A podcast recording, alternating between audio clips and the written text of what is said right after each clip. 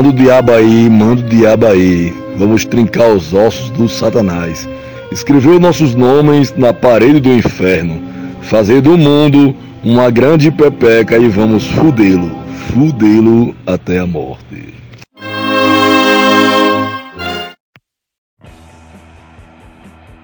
Saudações, povo do Planeta Horrorama. Está no ar mais um Horrorama Podcast. Hoje vamos falar aí sobre Bacurau, filmes perturbadores do cinema, indicação de livro, indicação de game e o horror punk, nosso santo ofício, o horror punk nosso de cada dia. Fique ligado aí.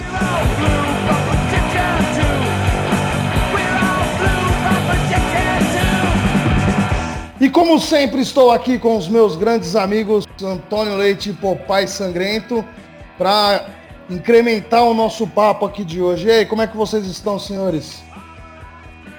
Belos dias e longas noites a todos, estou muito bem e super afim aí de falar de Bacurau, filme do caralho, mano. Vamos falar tudo dessa porra, mas nem tudo, né? Só um pouquinho. Saudações, saudações, amigos do Horror Punk Nacional. É um prazer mais uma vez estar aqui com todos vocês e com meus amigos aqui de convencer, como a gente diz aqui no Nordeste. Boa! E como disse o Antônio aí, é, falaremos sobre essa grande obra nacional do cinema que é Bacurau, é, vencedor de teve uns ganhou uns prêmios, enfim, um filme do caralho que os três assistimos para poder estar tá aqui comentando hoje. E vamos falar sobre ele, né, sem o mínimo de spoiler possível, tá? A gente não vai dar spoiler de desfecho, de da trama em si, mas falaremos, né, faremos assim uma sinopse incrementada sobre esse filme aí, que para mim é, entra para a história aí de, de, do cinema nacional. Tá? Bacurau é, realmente me convenceu demais. Eu achei um filme muito bem produzido, uma história muito bem incrementada. Já virou um dos grandes clássicos do cinema brasileiro, sem sombra de dúvidas, cara. Puta filme da hora. Muito bom, produção, elenco, é, trilha sonora, atmosfera, tudo, é completo. É um filme completo, tá? Pro, pro amante do terror, é um filme completo. E você, papai, o que você achou do, de Bacurau? Cara, eu achei o, o filme massa. É, quando eu comecei a assistir, eu tive primeiramente uma decepção, porque ele foi gravado é, aqui no Rio Grande do Norte, no meu estado, próximo aqui a Caicó. Ele foi gravado numa, em um sítio, num povoadozinho bem pequenininho que fica perto de Parelhas, tá ligado? E a região, tá ligado? E aqui faz parte do Seridó de onde eu moro, é, o sotaque daquele pessoal é o meu, é o sotaque daqui. Aí quando começou o filme eles colocaram que se passava em Pernambuco, né? No Pernambuco, aí já longe, já um pouco longe aqui da região e do povo, mas é, cinema é assim, tá ligado? É assim mesmo. Eu gostei pra caralho do, do filme, dos atores, tá ligado? Tanto os atores daqui, do, do Nordeste, como os atores de fora, por exemplo, a Sônia Braga fazendo sotaque de nordestino, para mim convenceu. Ficou longe daquele sotaque de Tieta, tá ligado? Aquele sotaque clássico do nordestino, da, da Rede Globo, né? Que fala assim, e sei lá, com meio, meio jocoso, né? Meio jocoso. E eles souberam fazer, é, souberam aproveitar o pessoal do, do, povoado, né? Então, aquelas senhorinhas que você vê ali, aqueles senhores são dali mesmo, são da região, atuaram bem pra caramba. Gostei do, dos atores, do, do pessoal. Tem, tem ator também que é de, de fora do país, né? Que eu achei massa também. No geral, o filme para mim surpreendeu. Um fato interessante é que eu fui Bacurau e não soube de um spoiler sequer do filme. Parece que foi combinado. O povo brasileiro é, é resolveu falar só bem, dizer que o filme é bom e deixar o spoiler pra lá. Então, quando eu fechei o filme, foi uma surpresa total, uma atrás da outra, tá ligado? Porque eu não sabia do que se tratava. Então, pra mim, nota 10. É assim, né? A, a falta de spoiler não provém só também da boa educação do nosso querido povo brasileiro, né? Porque quando saiu Vingadores, por exemplo, já tinha gente descrevendo o final da última cena. Então é lógico que não se teve tanto spoiler de Bacurau, porque infelizmente muita gente não tá nem se apegando de sair para assistir Bacurau, tá? É... A, galera ainda não... um fenômeno, né? Que tá, tá ganhando uma, tá ganhando uma grana. Descobriu, a galera ainda não descobriu o Bacurau, tá ligado? Vai descobrir, não, tipo, não vai lotar o cinema para assistir Bacurau, mas vai descobrir Bacurau talvez daqui um ano, daqui dois anos, vai falar, porra, eu não vi no cinema, tá ligado? Quando saiu eu não dei tanta atenção porque é um filme que eu acredito sim que daqui a pouco vai cair no gosto de muita gente ainda, inclusive até depois desse podcast aqui, eu garanto que muita gente vai atrás de assistir Bacurau, porque, cara, é, é, a qualidade do filme é muito grande, entendeu? A qualidade da história, né, é muito grande. E a fotografia do filme também é, pô, cara, você consegue comparar assim com vários sucessos aí de Hollywood que foi foda naquela atmosfera. Não, é demais, cara. E você tem é, nomes, nomes de peso, inclusive do terror, né? Dentro do, do elenco, terror mundial, né? Você tem o Udo Kier, que, que fez nada mais nada menos do que Mark of the Devil, né? Então, Sim. porra. Então é, é, um filme que. Ele é um filme de nicho, né? Feito dentro do, do, do do Brasil, né? Aliás, de, de, nicho, acho que não é bem o, a, a, a, expressão, né? Mas é o cinema de gênero, né? Que o pessoal fala. Ou seja, não é um filme de, de terror, a gente pode classificar assim, né? E... Só, só para é, trazer uma contribuição. O Honorato, que é o vocalista lá do Osso Cruzado, ele, tá, ele mandou uma pergunta pra gente aqui no, gru no grupo, falando assim o seguinte, destaques da literatura e do cinema nacional de terror. Aí já entra Bacurau, né, Honorato? Já, aí a gente já pode comentar, eu não sei se você já viu, mas é, é fica aí a dica para você. Porque Bacurau se encaixa no, te no terror, não é, pessoal? Cara, é, totalmente, para mim totalmente. Tem aquele lance é, do, do, futuro, né? Do futuro distópico, né? Um futuro próximo, um futuro provável, né? Digamos assim, é, em que não está nada bem. Então já começa com isso, já começa nessa atmosfera. É um Brasil um pouco daqui, tipo, daqui a alguns anos, né? Como se fosse, vamos, vamos chutar aí um 2030, 2035 no Brasil em que mudou-se totalmente a forma de sociedade, assim, digamos, né? E Bacurau é um município que resiste lá sozinho, isolado do resto do, do, do país, assim. E... Esse filme é, não, conclua, conclua. Então já entra num lance meio The Purge, por exemplo, né? O que o pessoal conhece como a Noite de Crime que é mais ou menos é, no lance de violência, no lance. Tipo assim, o futuro não tá nada bem, tá ligado? É um futuro em que prevaleceu é, a raiva, né? E, e também no lance Mad Max, que é como se estivesse voltando, western, aquele negócio, aquele lance sem lei, uma terra sem lei, uma terra a segurança é você mesmo, tá ligado? Qualquer coisa. Ele me lembrou pode... um pouco também o, o, o filme lá do Van Damme. Qual é o nome, Antônio, que você falou? O Alvo.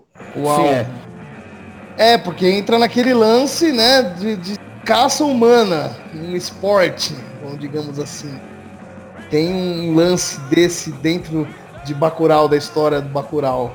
É, ele bebe, então, ele bebe de várias fontes, né, cara? Ali dentro. De fontes você... do terror né, de fontes do terror. Fontes não, do só, terror. não só do terror, você consegue identificar ali, por exemplo, George Orwell, né, com 1984, na, na questão do, do futuro distópico.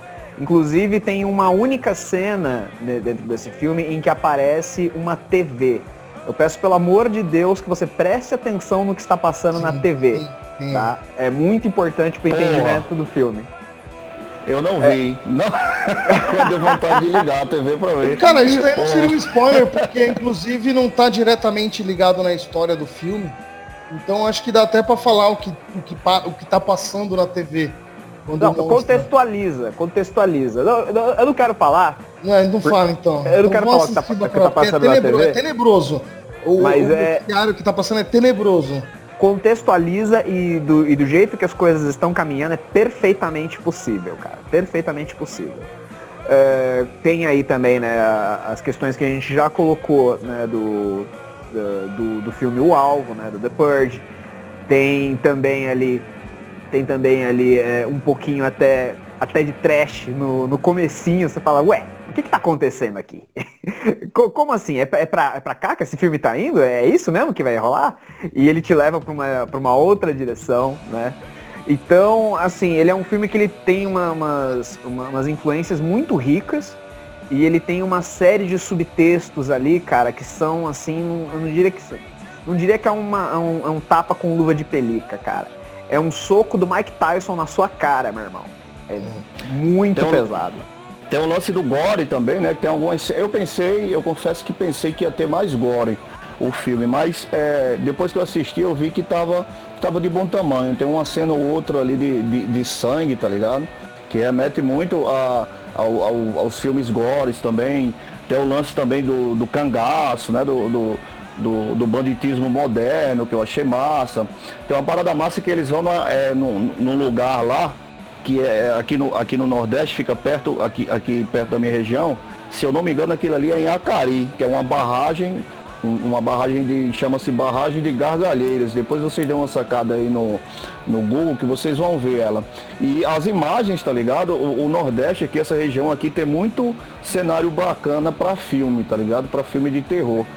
E a vegetação, né? Aquela coisa, aquela coisa seca, aquelas árvores espinhosas e só não tem, cara, só não tem a fumaça, aquela fumacinha dos filmes da Universal do chão, né, dos pântanos. Mas tirando aquilo, é um cenário muito rico, assim como o Brasil todo, né, para fazer filme de terror. Cara, eu acredito que Bacurau vai abrir muitas portas para isso, sabe? Porque acho acredito que espero também, né, que muitos diretores vão começar a enxergar isso aí, cara, em gravar no Brasil, porque Primeiro que, convenhamos, vai ser muito mais barato, tá ligado? Os caras gravam lá, mano, é caríssimo, né, cara? E aqui no Brasil eles vão conseguir baratear o custo um pouco e ter um cenário ainda mais rico nisso, né, mano?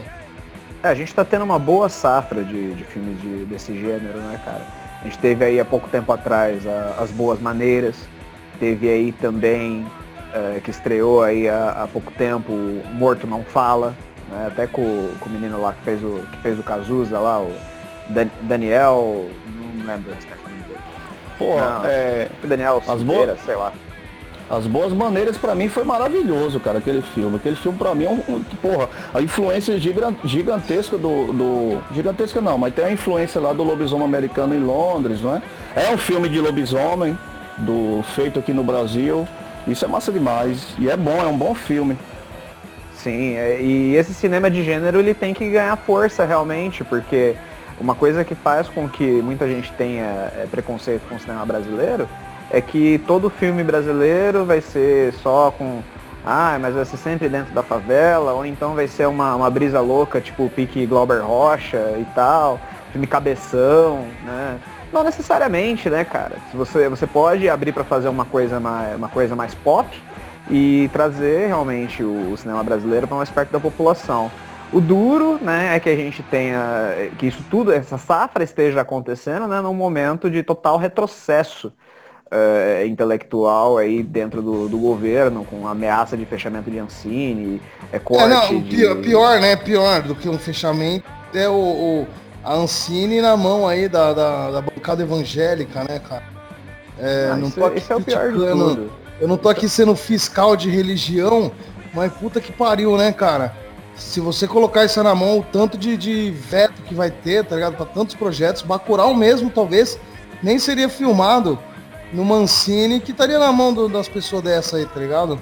É porque, não, cara, pra mim, é, é, evangélico, eu falo mesmo porque eu tô puto mesmo com isso, os caras parecem... É, também, polêmica! É, se isso, você isso é, é evangélico... Mas o, o, o, muitas vezes o evangélico, ele, ele, não, ele não está é, satisfeito com o fato de, de ser livre para poder é, exercer, tá ligado? Para poder é, fazer, ter o seu culto em completa liberdade, tá ligado? E pessoal e da sua família e fazer o que quiser ali dentro. Ele quer obrigar você a fazer isso também, tá ligado? Aí tomam, entram, tomam o poder, por exemplo, esse lance aí da, da Ancine, aquela outra louca lá que viu, que viu Jesus no pé de, um, de, uma, de uma goiabeira, sei lá que porra é.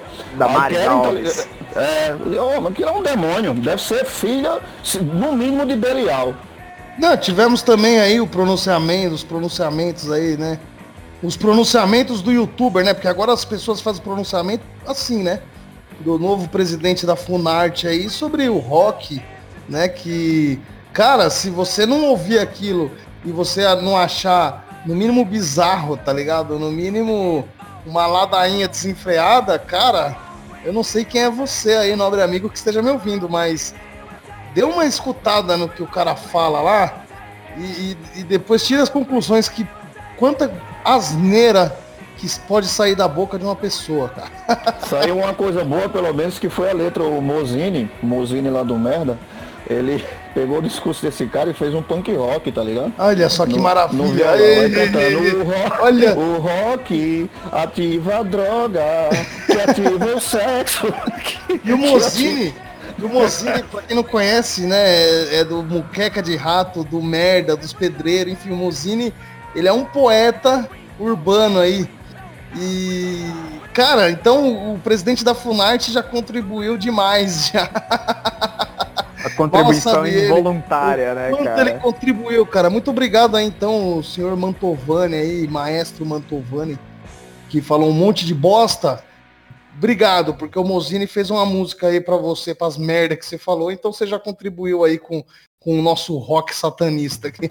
que continue falando merda, mas bem longe da Sonarte, cara. Então, você não acha que essas coisas assim, esses questionamentos é legal, né? Tá até, tipo assim, porque acredito que muita gente entrou num, num, num período morno, tá ligado? Num período de paz e, e que não tinha é, é, é, essa briga toda, né? Não tinha esse poder todo dos, dos, governadores, assim, querendo vetar, querendo censurar. Eu acho que isso daqui para frente, mano, vai incentivar mais ainda, tá ligado? Mais ainda. Bacurau é, tá aí, é um exemplo disso, né, cara? Ah, vai cada vez, cada vez mais surgir é, obras artísticas contestando esses tipos de merda. E pra gente isso é legal pra caralho, velho. É, não, isso, isso é feito. É feito Barbara Streisand, né? Você não quer que tal coisa seja falada, você não quer que tal coisa seja conhecida, você vai lá e fala, e aí o que, que acontece? As pessoas começam a falar, começam a fazer e você toma no cu.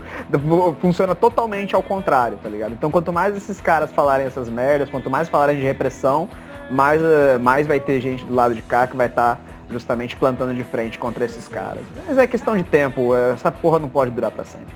É isso aí. E, voltando aqui para Bacurau, vocês, vocês acham que tem aí uma crítica num, num cenário atual de governo? O que, que vocês acharam dessa da questão política dentro do filme de Bacurau? E citem os porquês, sem dar muito spoiler aí, né? Pra galera que não assistiu, que vai correr no cinema aí depois de ouvir o podcast. Uma crítica legal que eu acho, que eu, que eu percebi, é, é o lance de, de que os gringos, os norte-americanos, eles estão um pouco se lixando pro brasileiro, tá ligado? brasileiro para ele, para muitos deles, é, é, bicho. Aí tem uma parte lá do, do filme que tem, que tem dois brasileiros, tá ligado? Que eles são, eles são do sul e do sudeste. Aí vocês vão, vocês vão lembrar, eles lembram que não, nós, nós não somos dessa parte aqui do, do, do, país, nós somos da parte rica, que é lá do sul e do sudeste. Aí os gringos começam a tirar onda com eles, né? Começa a, a tirar onda com eles. Ah, vocês são brancos? Será que eles são brancos mesmo de verdade? E, não, Aí vocês são brancos não. O cara começa a tirar sarro do, do, do beiço da mina, cara. Tipo, você tá é. achando que você é branco, cara? Você não é branco porra nenhuma, cara. Então, é tudo brasileiro. É, eles estão um pouco se fudendo, cara. Então isso, isso, isso é justamente aí um tapa na, na, na cara dessa galera aí de, de Moema, Faria Lima, esses filha da puta aí de Partido Novo que acha que é grandes bosta. Esses caras tinham que ver esse filme aí, tinha que, esse filme tinha que ser a bíblia desses caras, velho. Na boa. É, e espero que assista e entenda, né, isso aí também. Porque não adianta, às vezes assiste e não absorve porra nenhuma. Verdade, verdade. São pouquíssimos caras que estão que naquele meio ali que conseguem ter algum tipo de despertar, velho. Acho que o mais, você, que o mais notório. Não, pode falar. fora esse. Então, eu, não, eu ia te perguntar, fora esse, esse lance aí que o papai citou, né? Do, dos brasileiros que disseram assim, ah, nós somos mais ou menos como vocês, né? Eles falam os gringos. Aí os gringos vocês acham que vocês são igual a gente, né? fora esse contexto aí, teve mais alguma coisa assim que você notou que é um. Tem. Uma, tem. Uma alfinetada ali. Tem uma crítica foda ao combate às drogas, cara. Da maneira que ele é executado. Tanto é que tem um elemento no, no filme que é, que é meio que quase que, que, que a salvação, não digo a salvação, mas é a razão de ser de, de, de Bacurau ser diferente do, do, do resto do país, tá ligado? Mas falar mais a respeito já é um spoiler. Mas o que eu posso dizer, o que eu posso dizer é que tem ali uma crítica foda com relação a, a essa questão do, do, do fechamento, da, desse combate idiota contra as drogas. Tá a questão, eu, eu, eu entendo, exa eu, eu, capto exatamente é, essa menção no filme que você notou. É aquele negócio, é a concepção da droga. O que é droga? O que não é droga?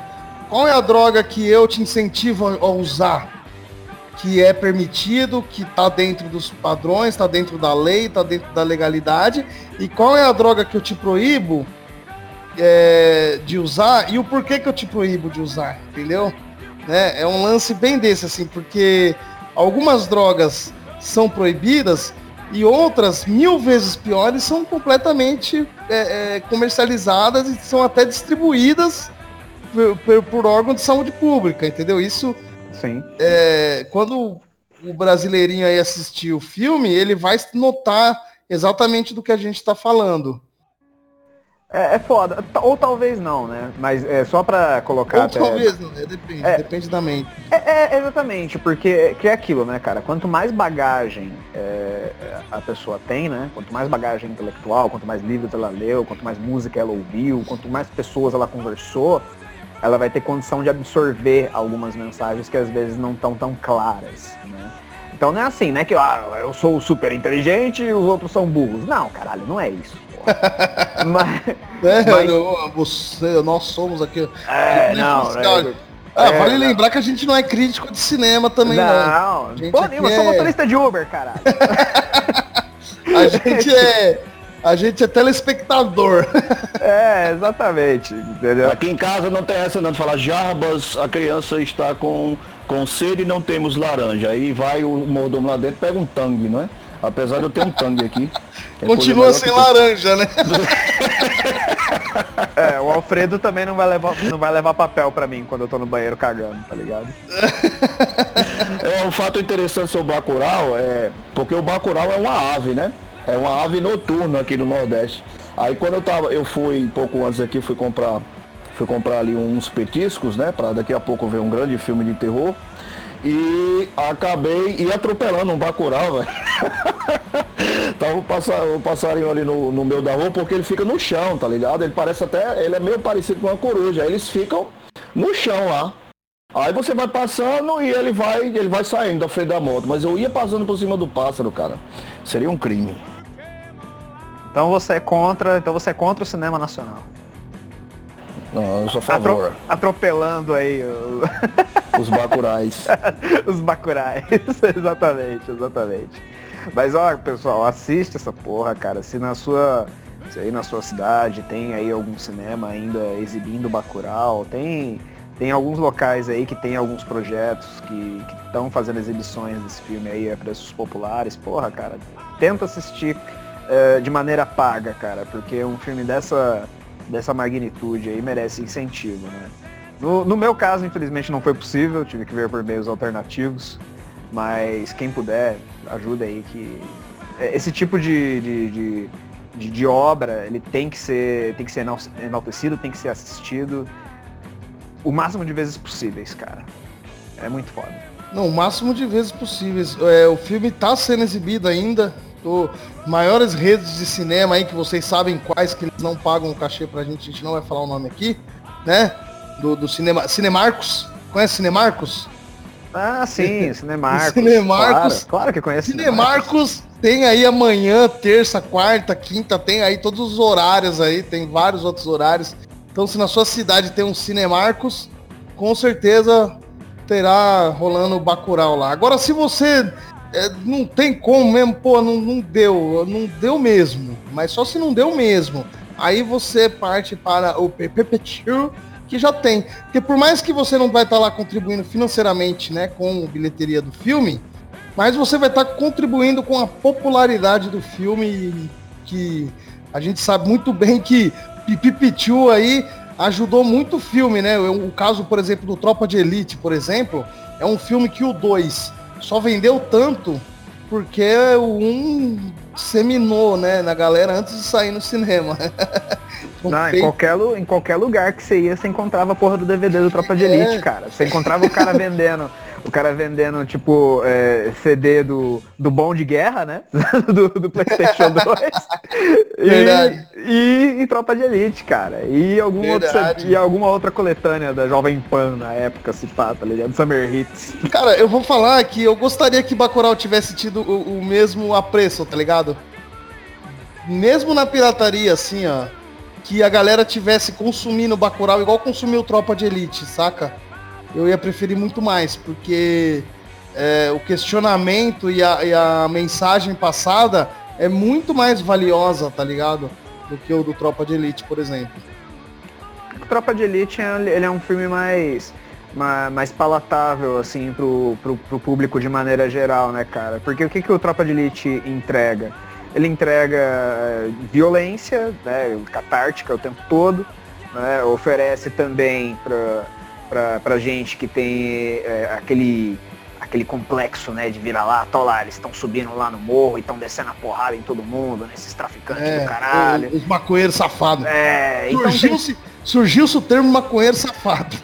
É, e Até além... Os maconheiros eram só maconheiro, depois do Tropa de Elite eles viraram safado também. É, e a gente sabe que o humor no, no Brasil que mais fez sucesso e ainda faz até hoje é o humor de bordões, né, e de, de personagens. Então, porra, você ter um, um, um, uma galeria de personagens como tem no, no, Tropa de Elite, com frases de efeito o tempo todo, porra, até hoje, quem não, quem não usa aí no, no seu vocabulário um, o 50-50, cada cachorro que lamba a sua caceta, e, tanto, e tantos outros aí, que você me ajuda a te ajudar, porra. É, não vai é. subir ninguém, porra, é uma, é uma frase de efeito atrás da outra, tá ligado? Nunca será, nunca será. Nunca é, serão, né? Nunca é, nunca serão. Pô, é quase o Zorra total do. A Praça é Nossa, né? Que todo mundo termina. Na Praça é Nossa, que todo mundo termina a cena com.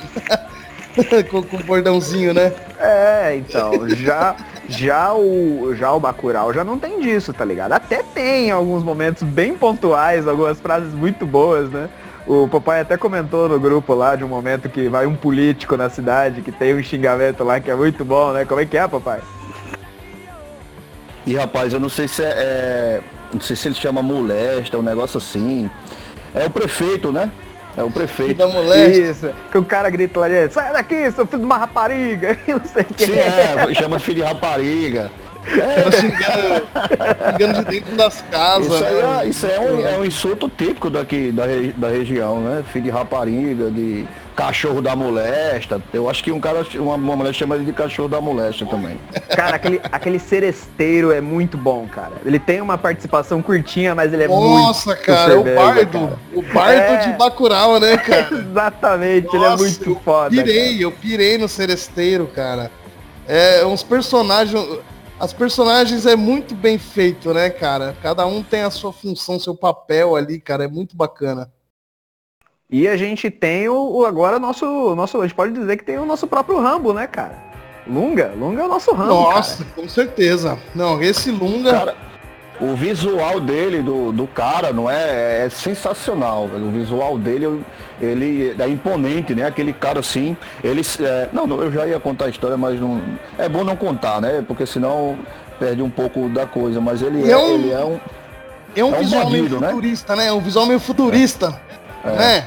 Que mistura não...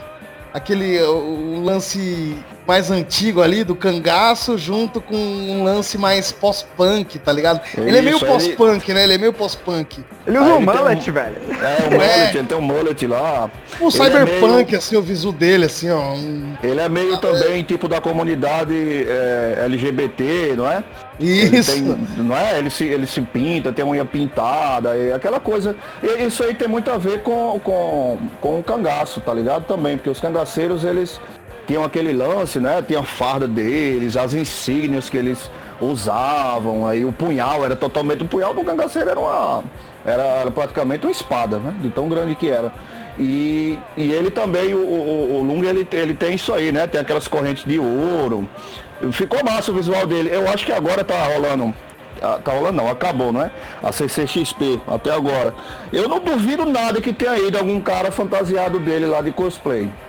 Teve, ele, ele mesmo postou, o próprio ator postou no Instagram é, umas crianças que fizeram, tá ligado? Tem até uma criança com a cabeça com a cabeça da boneca segurando assim, ó. Demais, cara. Sério, cara, sério, no Instagram dele, do ator, tá ligado? As criancinhas se fantasiando de lunga.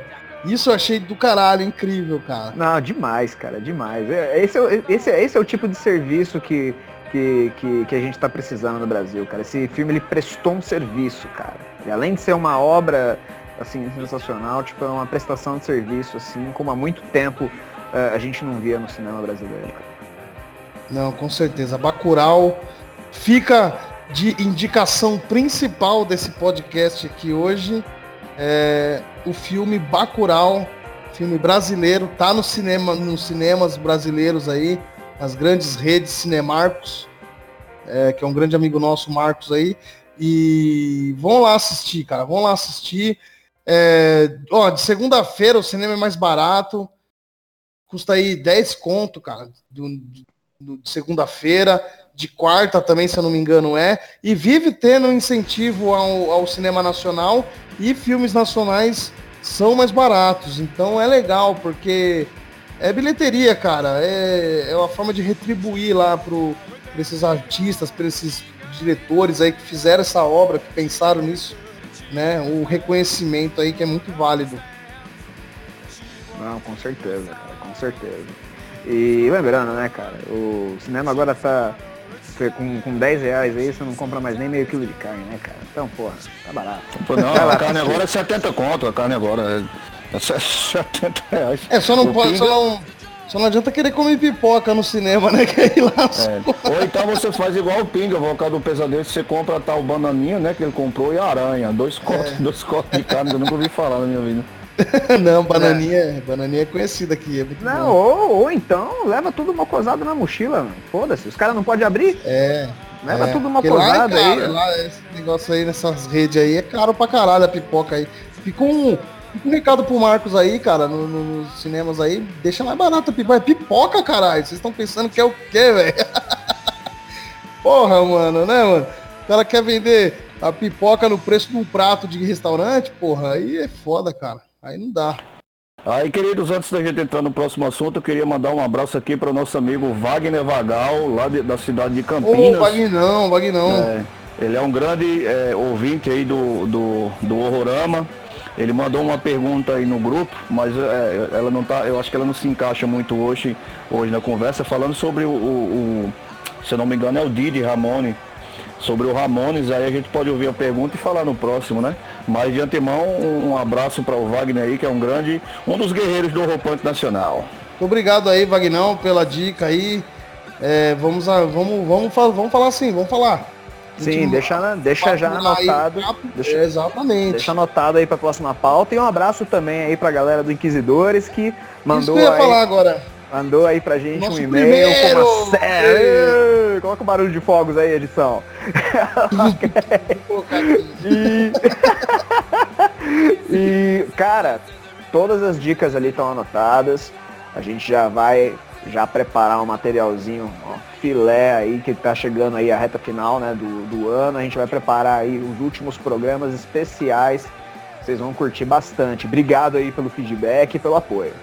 É isso aí, cara. Nosso primeiro contato aí no podcast horroramatv.com.br é, que é do, do, dos Inquisidores, Banda Inquisidores. né? Eu acredito aí que tenha sido o, o rapaz que abriu com a voz do Brasil aí o nosso podcast de hoje, que vocês escutaram. É, eu tenho minhas desconfianças que tenha sido ele, né? Até porque ele cita aí da gente é, citar as músicas, os mestres do horror rock, né? Alice Cooper, King Diamond, né? Cradle Field. Então eu, eu, acho que só pode ter sido o Akiro. Muito obrigado aí, Akiro.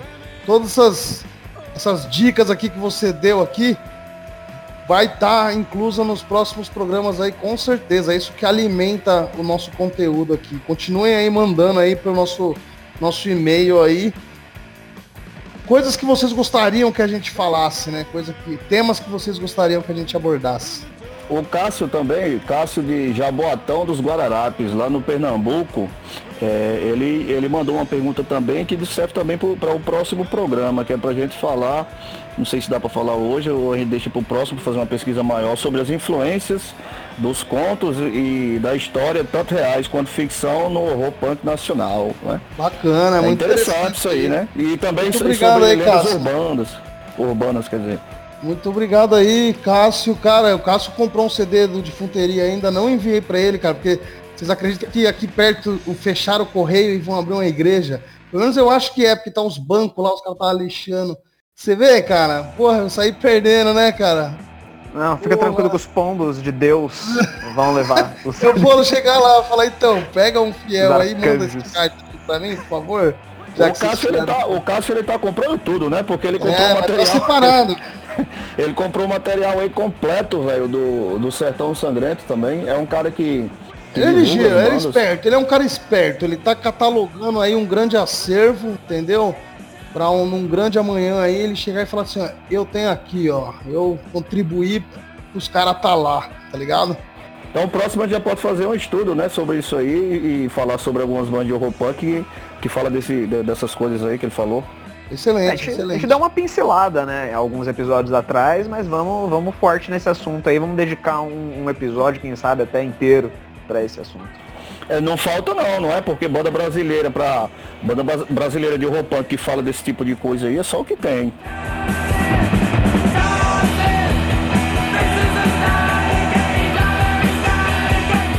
É, uma coisa que a gente analisa, até no caso mesmo de Bacurau, que a gente citou aí no começo, é que o filme ele não é catalogado, digamos assim, né? É, classificado como terror, propriamente disso, propriamente dito, né? É, que nem aqui do, na internet a gente acha o Bacurau catalogado como drama fantasia. E eu queria abordar esse assunto com os senhores. Filmes que são que entram nessa nessa mistura, que não são filmes é, declarados filmes de terror, mas que a gente consegue absorver como uma história de terror completamente, tá ligado? É, indiscutivelmente, uma história, um momento, cenas, é, sentimentos de terror. Sim, esse é um assunto interessante. É, não só o, o Bacurau né, passa por essa dificuldade de classificação, como, como também é, outros filmes. Eu até estava puxando mais cedo, né, quando a gente estava conversando a respeito, é, um, um, filme brasileiro também, que é estrelado acho que pela Débora Falabella, olha a memória, que é, é Dois Perdidos numa Noite Suja, né, que, que é um filme de drama, né? Porém, ele, ele é tão opressor, é, os elementos que, que ocorrem nele são, são tão assim difíceis né, de, de engolir que, que acho que poderia até receber algum tipo de classificação de horror. Né? É, os filmes franceses né, do, do French Extremity, nem todos são puramente violência e sangue na cara, alguns simplesmente são perturbadores por si só, né? Tem filmes, por exemplo, Gumo, que é perturbador pra caralho, que mostra ali aquele white trash americano, né? Então tem, tem, tem sim ó, outras obras né, que, que passeiam né, por diversos, por diversos é, estilos que acabam integrando, né? Como o próprio Parasita, né, que vocês estavam comentando também mais cedo no grupo. Pô, Parasita pra mim é, é, é, é, o filme do ano, tá ligado? Ele transita, ele consegue transitar em vários estilos. É uma aula de cinema, na verdade, né? Ele não fica preso é, a um estilo específico, mas os elementos estão lá todos estão lá. como o cinema, o cinema coreano, o, o cinema sul-coreano, é, no geral, é maravilhoso, cara. É, quem quiser procurar um filme sul-coreano, no mínimo o filme é acima da média. Sabe? A grande maioria eles são acima da média, eles são feitos com muito esmero, os atores são muito bons. É, Não, incrivelmente. A atuação, a atuação deles é fora de série, cara. É fora de série. A gente vê filmes aí de, de Hollywood, pô, cara, não precisa nem ir muito no cinema independente, porque o cinema independente é foda pra caralho. Aí você pega lá no, nos Vingadores lá, cara, você vê um monte de cara ruim, cara, ruim, ruim mesmo. Tá ligado? Que não te convence, parece que é um cara interpretando um personagem, sabe? Você é, é perceptível a, a, a, atuação. Você vê que cara, pô, o cara tá fingindo, ele não é assim. Isso é uma merda, porque o cara ele precisa entrar no personagem. E nesses filmes coreanos, cara, parecem que eles nasceram daquele jeito, tá ligado? Nasceram naquela situação são realmente aquelas pessoas, mano. Isso que é foda. Train to, to, Train to Busan, é, os caras conseguiram simplesmente é, revitalizar o cinema de terror de zumbis, né? A gente pensava que, que os filmes de zumbis já tinham chegado, que tudo que era que já era para ter sido dito e falado já tinha sido feito, não é? No cinema de, de de, de terror quando, quando a gente tá falando de zumbis. Aí chegaram os, sul, os sul-coreanos e fizeram, tá ligado? Quebraram, explodiram as nossas cabeças, inclusive é, saiu a notícia recente que Train to Busan vai ter uma continuação. E porra, quando eu soube disso eu fiquei muito feliz. Já tô contando os dias. E esse diretor aí que, do Parasita, né, que a gente tava falando agora há pouco aí, que é o Bong Joon-ho, ele também é o diretor do Expresso do Amanhã. Não sei se vocês já assistiram. O Antônio, eu sei que já, já assistiu. Já, sim. Já sim. É, é, Snowpiercer. Ele, inclusive, até tem um link, né, com Vingadores, né? Porque é Capitão América, né? O Chris Evans. Capitão América, é tudo. Nossa conversa, que você já percebeu que nossa conversa aqui, a gente fala de um monte de coisa, mas tá tudo interligado, tá tudo ramificado. E ele dirigiu também O Hospedeiro, né? Que é outro filme também muito legal. É, um é. filme de monstro, né, cara? Misturado com. É, é quase um é terrir. É quase um terrir, né, cara? Mas ele é muito da hora, é muito firmeza. Cara, o Hospedeiro foi um dos primeiros filmes. Eu, eu, eu acho que o primeiro filme sul-coreano que eu vi, assim, que me. que me. Tipo assim, que me deixou impressionado foi o Old Boy, mas em seguida foi também o Hospedeiro. Eu vi Old Boy em um tempo e pouco tempo depois eu vi o Hospedeiro e achei lindo, tá ligado? O filme é muito bom. É isso aí, ó. a gente até tava falando nosso papo mais cedo, antes do, do de gravar o podcast, e Antônio tava, citamos Old Boy, que também é, não, é um filme de, de, de drama. De vingança, né? né? Um filme de assim, vingança. Vingança, mas, cara, é, não tem como você não falar que é terror, cara, porque, porra, é um terror fodido, cara. Né? O cara pô, se por, passa, a forma pô, que ele... Tudo, por tudo que o cara passa, todo o rolê, tá ligado? E, e, não só, e não só isso, acho que o elemento de, de terror mais assustador não é nem tudo que acontece com o protagonista, mas a vingança de fato que ele tá sofrendo, tá ligado? Que o protagonista ele é vítima de uma vingança, né? Ele, ele fez uma cagada quando, quando era moleque e agora tá, tá pagando o, o, o, é, pelo que ele fez, né, cara? E a vingança que é arquitetada é um negócio assim, você fala, caralho, meu irmão Precisava e as cenas, né? as cenas, do, o, o, foco da câmera, a fotografia do filme remete um pouco ao lance do, do HQ, né?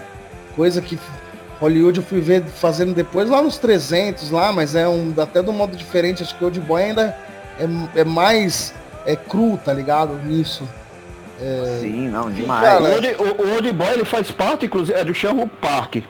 O parque Wuxia, é, sempre eles ficam, o pessoal é, fica mudando a ordem do, do, nome do cara, mas ele é muito bom. Isso é, o Old Boy ele faz parte de uma trilogia que se chama justamente a trilogia da vingança. Aí tem Old Boy, aí tem Lei de Vingança, se não me engano. E Mr. Vingança também. Todos os três filmes eles estão in, interligados. E são todos os três são filmes incríveis. Assim, o que mais se destaca, o que mais se destaca é o Old Boy, sem sombra de dúvidas. Mas, mas os outros são incríveis também. Um diretor também que eu traria aí a baila é que ele já não é, já não é coreano, né? Mas ele faz filmes nessa mesma levada, que é o Takashi Miike, né, cara? Que é um diretor é, japonês. Takashi Miike é foda. Nossa, esse diretor é um diretor japonês que faz filmes brisados no, no talo, tá ligado? Recomendo aí a todos assistir os 13 Samurais, pelo amor de Deus. Se não assistiu, assiste essa porra. Pô, Três Samurais é, é, é, é foda. Ele saiu, o, o, título original é 13, 13 Assassinos, é? Ou é Três Samurais mesmo? Não, veio como 13 Samurais mesmo. 13 Samurais. É um filmão, cara.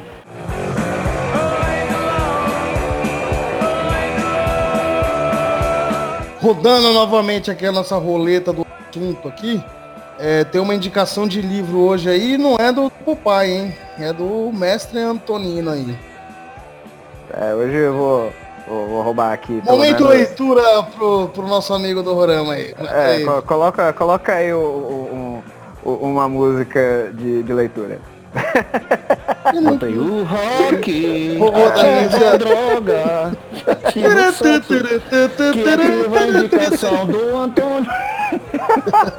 Ficou ótimo, vamos usar essa, essa vinheta sempre agora. É, já tá feito.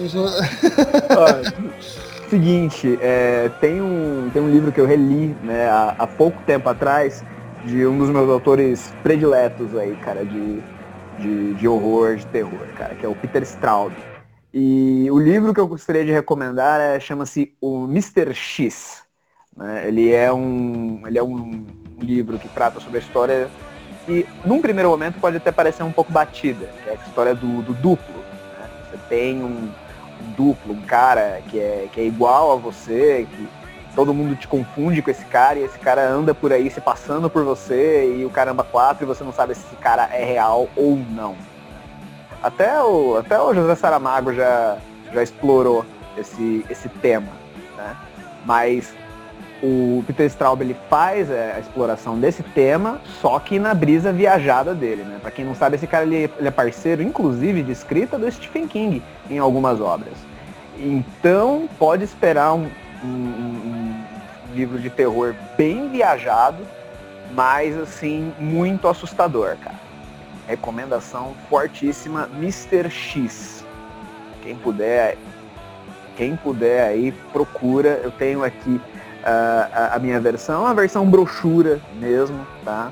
Mas é, é um livro assim que vai te garantir uma, uma leitura assim bem longa. São mais de 600 páginas, né? É um tijolão mesmo, um calhamaço da hora mas que vai passar assim uma velocidade absurda, porque a escrita do Peter Straub é muito fluida. Então não é aquele livro chato, sabe? Que você, ah, meu Deus, é só lá pro meio que vai começar a engrenar. Não. Desde o primeiro momento você fica engajado e um dos personagens, até para não dar muito spoiler, né?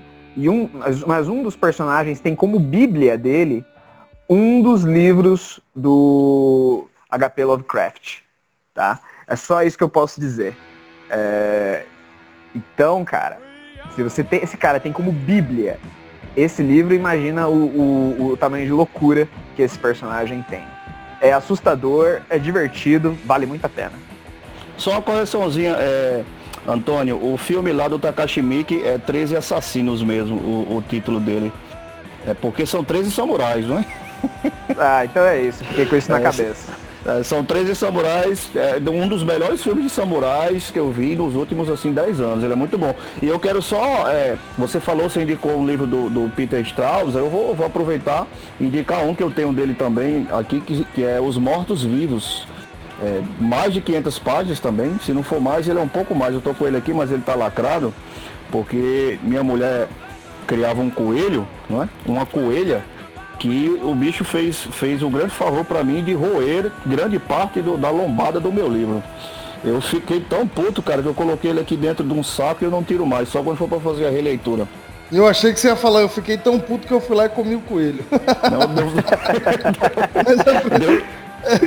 já atropela Bacurais, já atropela Bacurais agora comendo coelhos. É, Esse é o nome do coelho? Não, aí o cara vai ouvir o som da banda dele, aí tem uma banda lá chamada Gosto de Matar. Aí você ouve a letra, você fala, olha, o cara atropela Bacural, mata coelho.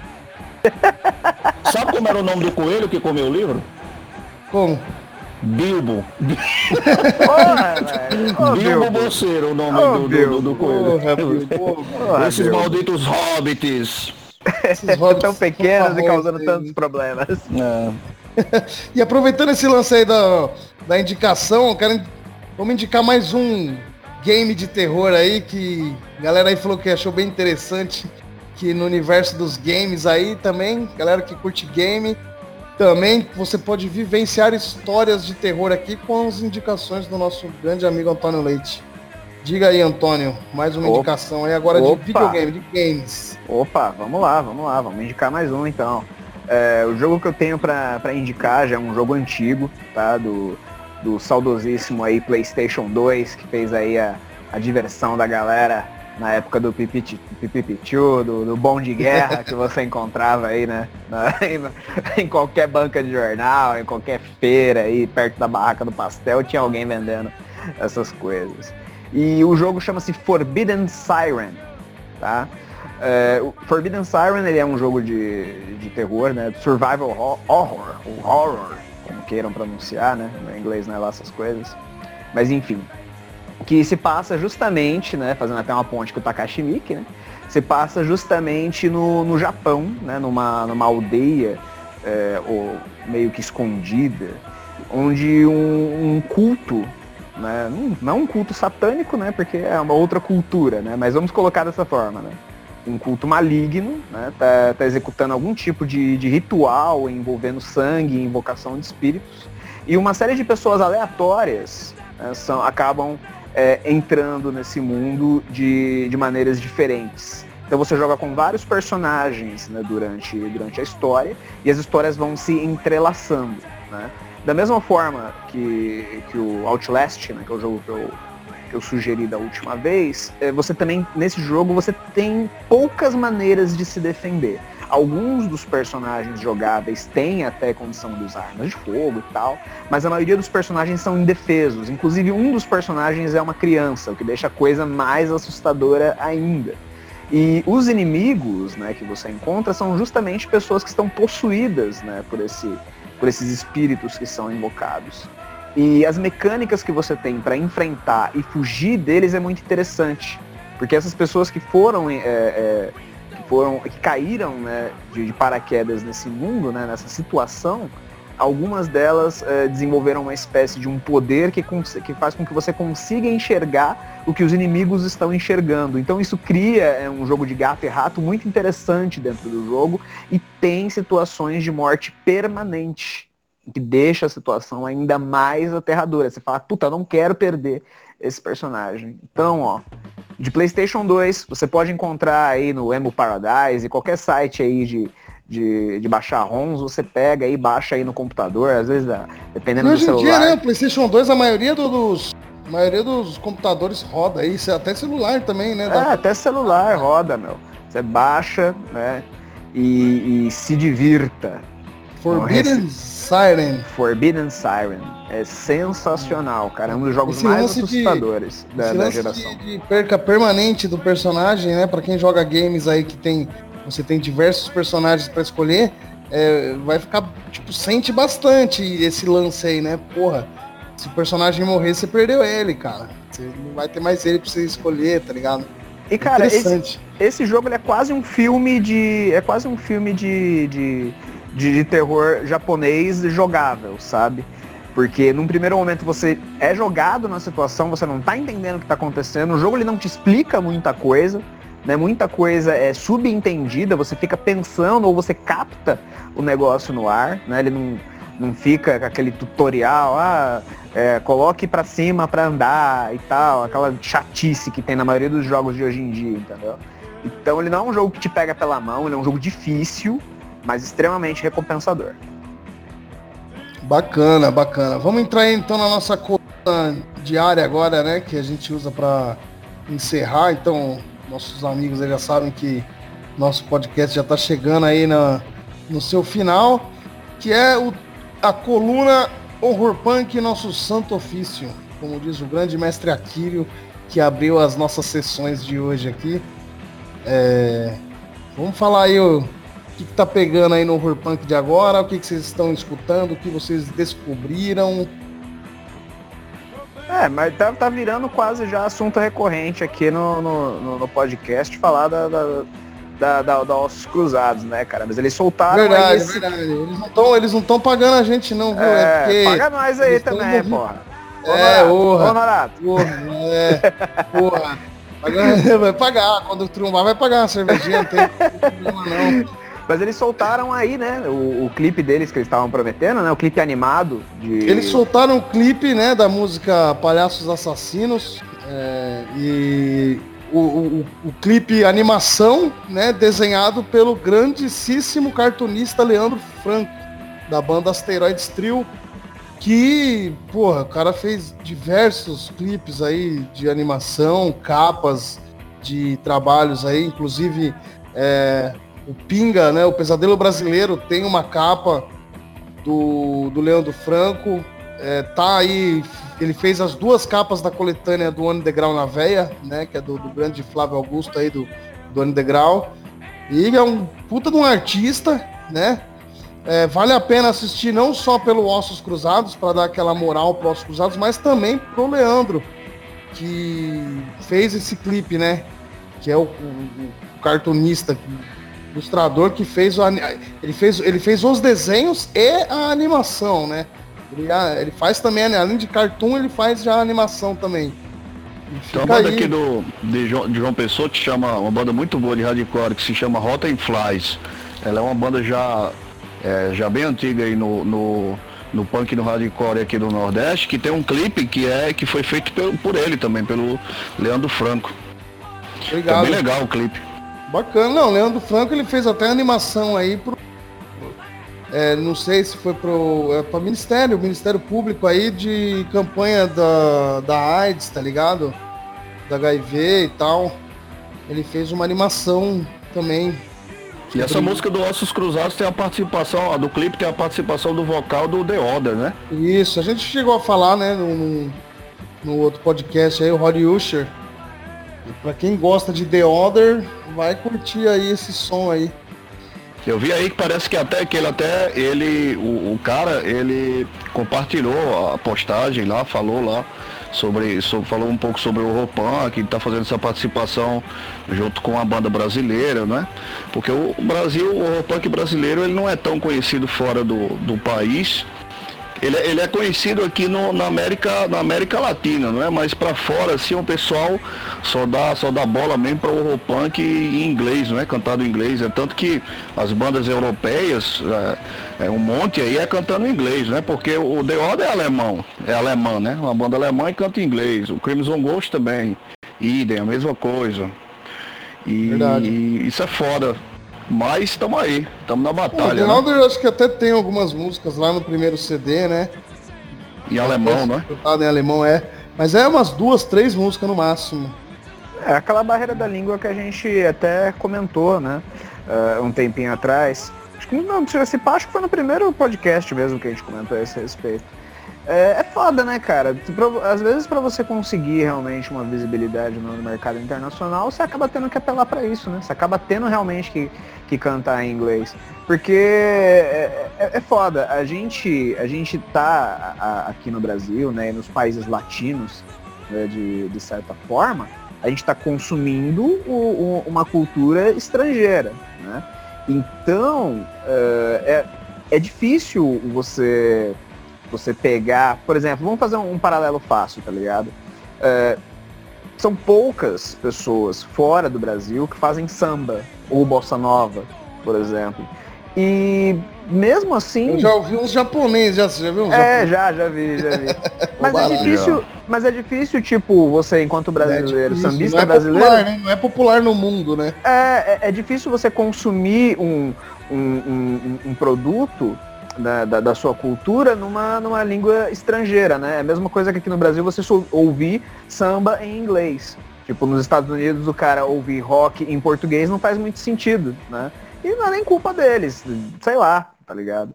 É, tanto é que tem aquela questão até que, li que linka com o cinema, deles ficarem fazendo versões deles de filmes estrangeiros porque eles não gostam de ver, é, de ler legenda, né? De ver filmes com línguas, com línguas uh, estrangeiras. Enquanto aqui no, no Brasil a gente prima por ouvir, por ver os filmes, né? Pelo menos as pessoas assim que são mais cinéfilas, né?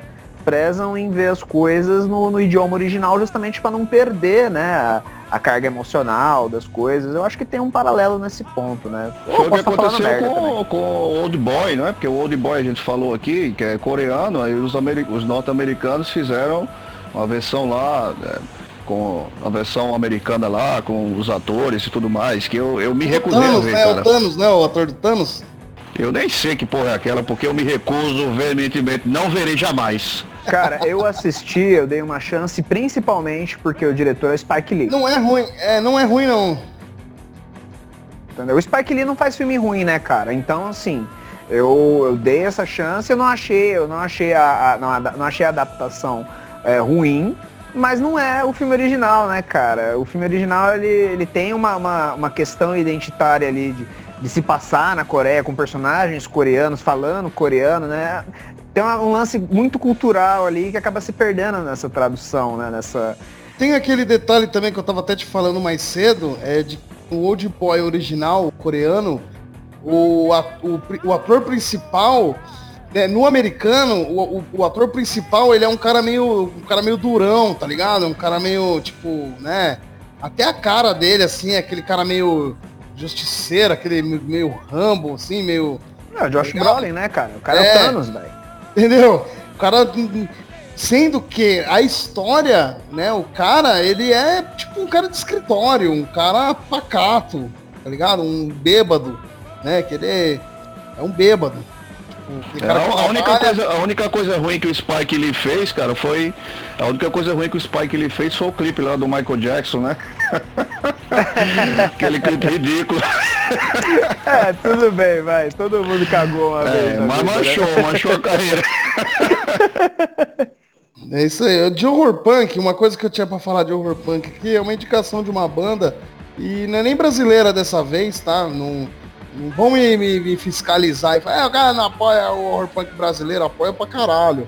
Mas é uma banda que é bem bacana aí, que, que eu gostaria que até os senhores escutassem depois, que é The Moors, The Moors, com dois O, tá ligado? É uma banda uruguaia e cantado em uruguaio. E é bem bacana, cara. É bem bacana, é bem bacana a banda. Um horror punk aí bem fluido, bem organizado, não, não chupinha Misfits, tá ligado? Ele tem aquela característica de música é, latina, né? Música, o punk rock argentino e uruguaio, que a gente conhece, aquele lance meio Flema, meio Ataque 77, tá ligado? Aquele lance. E é muito bacana, muito bom a banda dos caras. Eu conheci no blog horrormusic.blogspot.com, que é a maior casa de horror punk do mundo, tá? Para vocês baixarem música horror punk.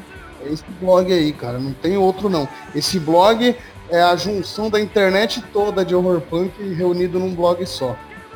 O Ping é fã do, do Flema, não é? Diz que é muito fã do, do Flema e o seu Tem muitas músicas, né? Tipo, influenciadas pelos sucessos do Flema, que o Ping, inclusive, me apresentou Flema e me deixou fã de Flema, tá ligado? Então... É, se, você, se você dá um chute nos ovos do Flema, bate no, no queixo do Pinga, né? Do tanto, que ele gosta Bate, bate.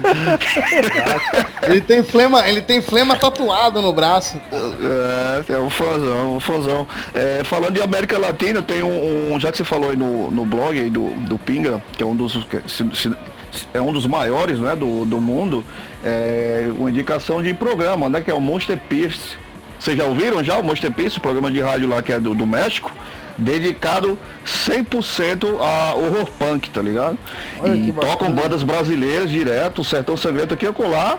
É, o cara, o, o, o, o locutor, ele entra em contato e coloca, marca banda, tá ligado? E outras bandas mais aí. Eu já vi muita banda aqui do Brasil que toca no, no Monster Pierce e é um lugar muito bom, é um lugar maravilhoso para você para você conhecer banda nova. É o cara indica, não é? Fala da banda, às vezes ele faz entrevistas e tudo mais. Fala do horror punk do, da América Latina, fala do horror punk em geral como todo, mas ele dá uma ele dá uma ênfasezinha à, à América Latina. Então você procura Monster Pierce lá no, no no Facebook que você encontra e sempre que tiver programa ele coloca lá. Ele, ele bota para você. Eu não sei se ele tá com o Instagram, mas é certeza você encontrar no Facebook, a fanpage. Não, eu já ouvi sim, é demais, cara. Vale muito a pena mesmo. Dá pra conhecer bastante som lá, é bem bacana. Legal, legal. E aí, mais alguma consideração? Uma, alguma piada infame aí? Alguma coisa? que isso, eu não sou humorista não, cara. Essa é a minha melhor no, no último episódio. O, é, meu, o, meu, nível de piada é o do, do Fog Bear, né? né? Lá, o, o, o urso lá do, dos Muppets. Fazia waka waka waka waka waka waka waka waka waka. As piadas sem graça, tá ligado? É, aquela do Aaron Smith lá, eu tô até hoje aí. Ele foi bom demais. Ai, cara, esses caras. Esses caras são foda.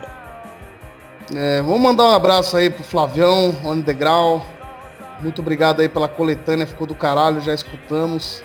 É, parabéns aí. Um abraço pro Pinga, um abraço pro Mafalda, pro Akiro que mandou e-mail para nós aí. Galera do Horror Punk Brasil aí que mandou as mensagens, interagiu no grupo no momento aqui em que a gente estava gravando.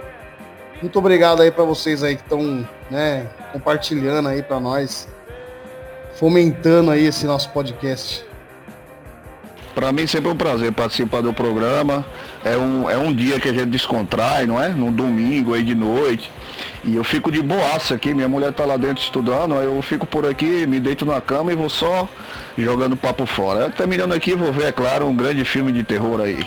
E a gente tá chegando, né, no final desse ano de 2019 aí, eu tava vendo aqui no calendário, é, não faremos um podcast, né, nas semanas aí de, de festas aí, né, de final de ano.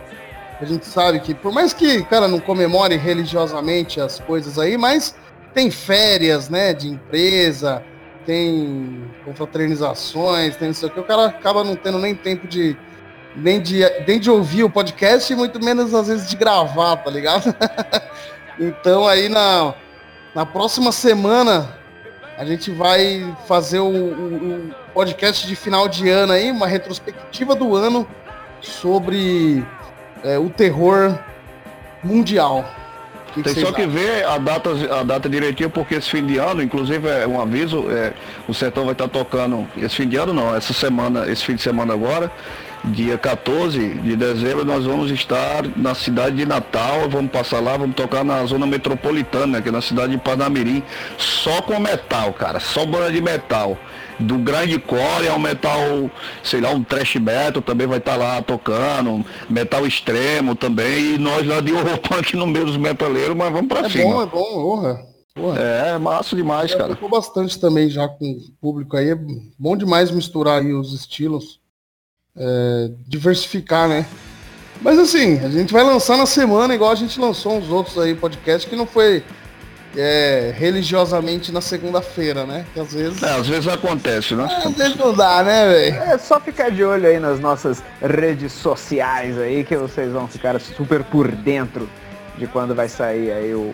o é só seguir nós. Só seguir, o, só seguir dar um último podcast. Acho que a gente já pode chamar de, do próximo podcast de, de último da nossa primeira temporada, né? A primeira é verdade, a primeira temporada.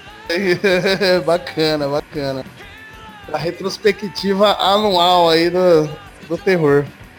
Bom, é isso aí, galera. O nosso podcast Horrorama vai ficando por aqui. Mais uma vez agradeço a todo mundo aí que escutou. E no 3, um, dois, três, ao, ao inferno, inferno, senhor, Nunca que vai sair casado. Um dia da festa Porque talvez quem sabe.